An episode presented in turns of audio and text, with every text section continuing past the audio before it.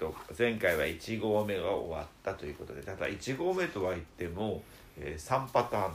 ぐらい先生の方から解説を2回に分けてしていただいたんでもう3号目まで登ったような気分なんですけれども、えー、とこれにに1号目が終わって次が今度、えー、と2号目ということでよろしいでしょうか。えっ、とガイドマップではすぐ2合目になっていましたで2合目というのは随足ですね。あるいは随足感。ただ最近ではですねこの数足と随足の間にもう一つ間に1.5合目と言った方がいいかもしれませんが一つ入れました。それはどういうことかというと数足というのは息を数えていますから一つ二つとこの意識がやっぱりどんどん意識っていうか数え数えるというこの自伝的自己の働きが変化していきますね。それよりももう一つ同じ自伝的自己の働きなんですが行年という行衆の行に念ずるの念ですね。これを一つ入れました。それは数足は数えていくということで特に100単位で数えるやり方をやっていきますと慣れてきますと3回ぐらい繰り返すあるいは4回ぐらい繰り返すともうそろそろ一中校が終わるんじゃないかと。こういう目安になります。ただ私の方は10までですからその感覚をまあ排除しできるんですがそれでも同じ自伝的自己の働きを利用しても一つの言葉一つの単純なあの言葉ですねそれを利用した方がいいというふうに思いました。というのはうーん最近ですがうーん壁眼集という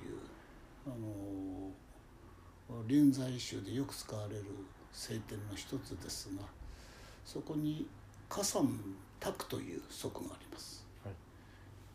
でこれは「卓」というのは太鼓を叩くというふうにあるいは太鼓の音と解釈されています。えー、火山下濁とか火山開拓とか言うんですが、うん、どんどこどんと高安老師はおっしゃってます。でこのどんどこどんというのは見事であるとこのまあ禅で言うと初めばかりじゃなくて中ばかりじゃなくて最後まで言ってるんだというふうな説明がされていますがそこは置いといてこの「どんどこどん」という三段構えで息を吐くというのも使ってみようと。いいんじゃないかと。初心の人にはよろしいんじゃないかと思ってこの1.5合目に「どんどこどん」と。ただただ「どんどこどん」を入れることにしました。もちろん口に出して言うわけではないですよね。内言語ですね口は出さないけどうちの中でまあそれを内言語というわけですが口に出さないで例えば書くときに、えー両肘にドン。どこで、えー両棚心ドーンで両ももとかそういうふうにして入れるようにしますと割と随足のに行く途中ではいいんじゃないかというふうに思いました。ない言語言語っていうよりなんかこう擬音のような気がするんですけど「どんどこどん」にはい先生なりでいいんですけどどういう意味合いがあるのかあとはそれに変わる言葉は何かあるのかっていうのを前からお聞きしたいなと。要するに語呂がいいということですよね、あの三段構えでは前から言いましたように一つにしてもね、三段構えで入っていく方がまあ入りやすいと。つまり入りやすいというのは言葉と体勢感覚と呼吸がピタッと一致しやすいと、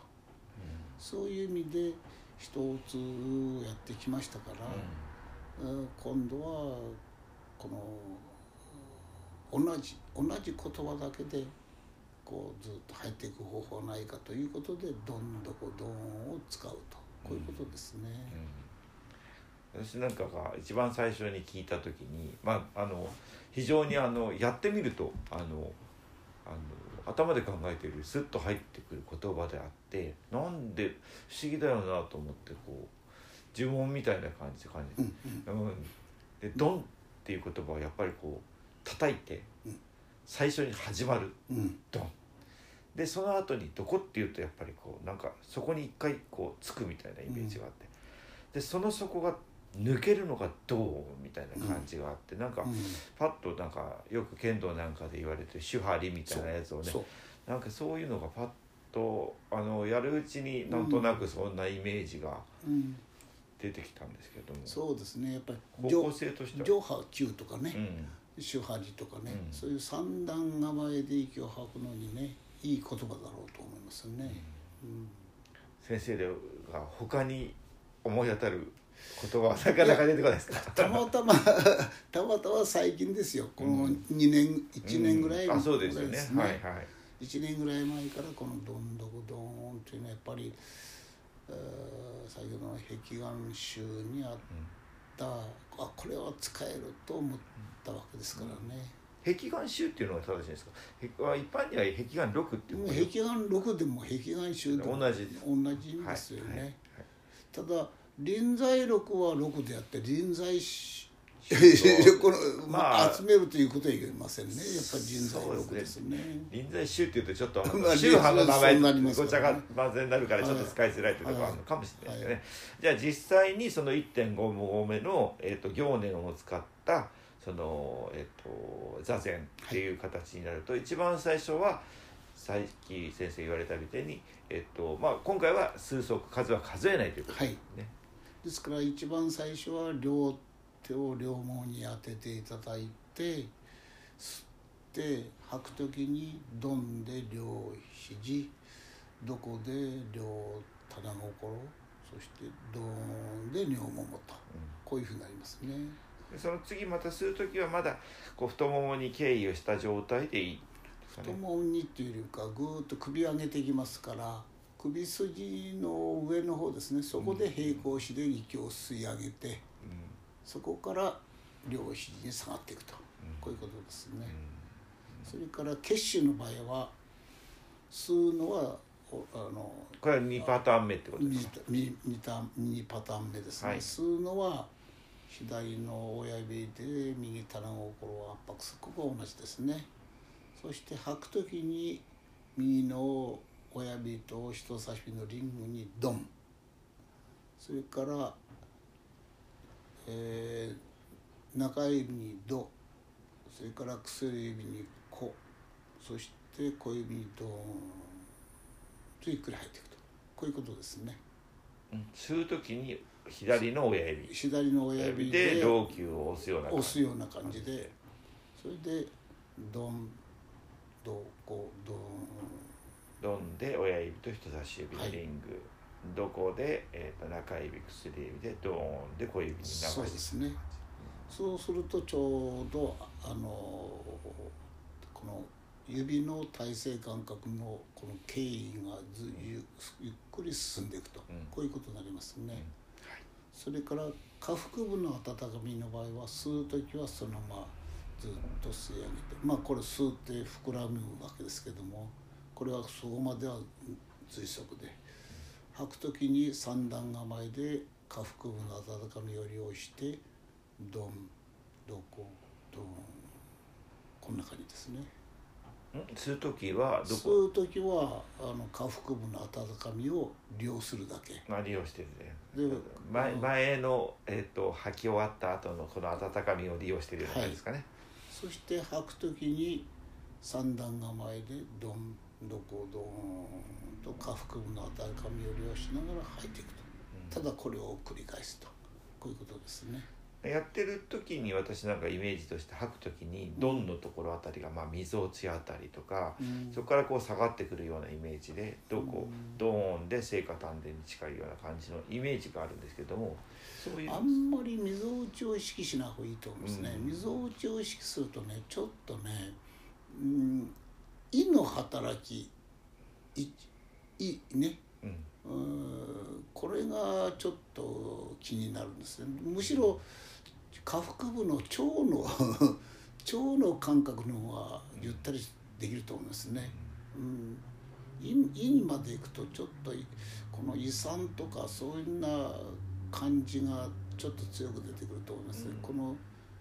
この腸の中のガスですね。うんこのガスの動きを感じる方がゆったりとできると思いますね。パターン1の時はえっ、と肘からはい。手のひらそして太ももっていうふうにこう経緯する場所が変わってって、えっ、と次に、まあ、は結集半結集みたいな感じですけども、それでやる場合には、まあ、手の中でえー親指人差し指中指薬指っていうふうにしてこう経緯する場所が微妙に動いてるんですけど、じゃあパターン3の時はこうえっ、と下腹部にずっと経緯した状態ではい。という方がいいです。はい。うんまああのここは別に動かさなくてもまあ、動かさなくていいんといいですね。これはあのある程度の下腹部のかなりの一点じゃなくてうんかなり広い範囲のところの温かみを利用しているだけとうんこういうふうにえー捉えた方がいいと思いますね。はい、わかりました。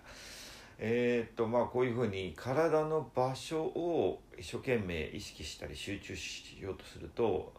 目の使い方なんですけども、はい。どうしても目をつぶりやすくなっちゃうんですよね。はい。あのい頑張ろうって一生懸命やろうと思えば思うほどうん。多分あの初めてお聞きになったりとかはじ、うん。あの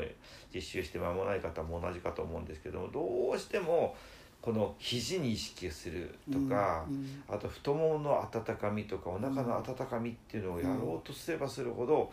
半眼がだんだん半眼じゃなくなってしまって、うん。ついつい目をつぶってしまいやすいんですけども、それに関しては。えっと、目の使い方はですね実はあの実はというかインドからあ仏教が伝わりそして座禅が伝わってくるわけですね。それで多分一番古いのはその天台宗の士官多座ですねこれがあの、えー天台小士官とか天台摩訶士官とかこちらの方が古いわけですがそこでは大体ほとんど目をつぶってますね。ですから天台宗ではおそらく目をつぶった指導をされていると思います。で実はあの禅宗でもですね、えー実はというかこれつい最近読んでるんですが、まあ、前にも昔読んだことあるんですけれどもまた読み返しているのが「あの法教記」という道元禅師が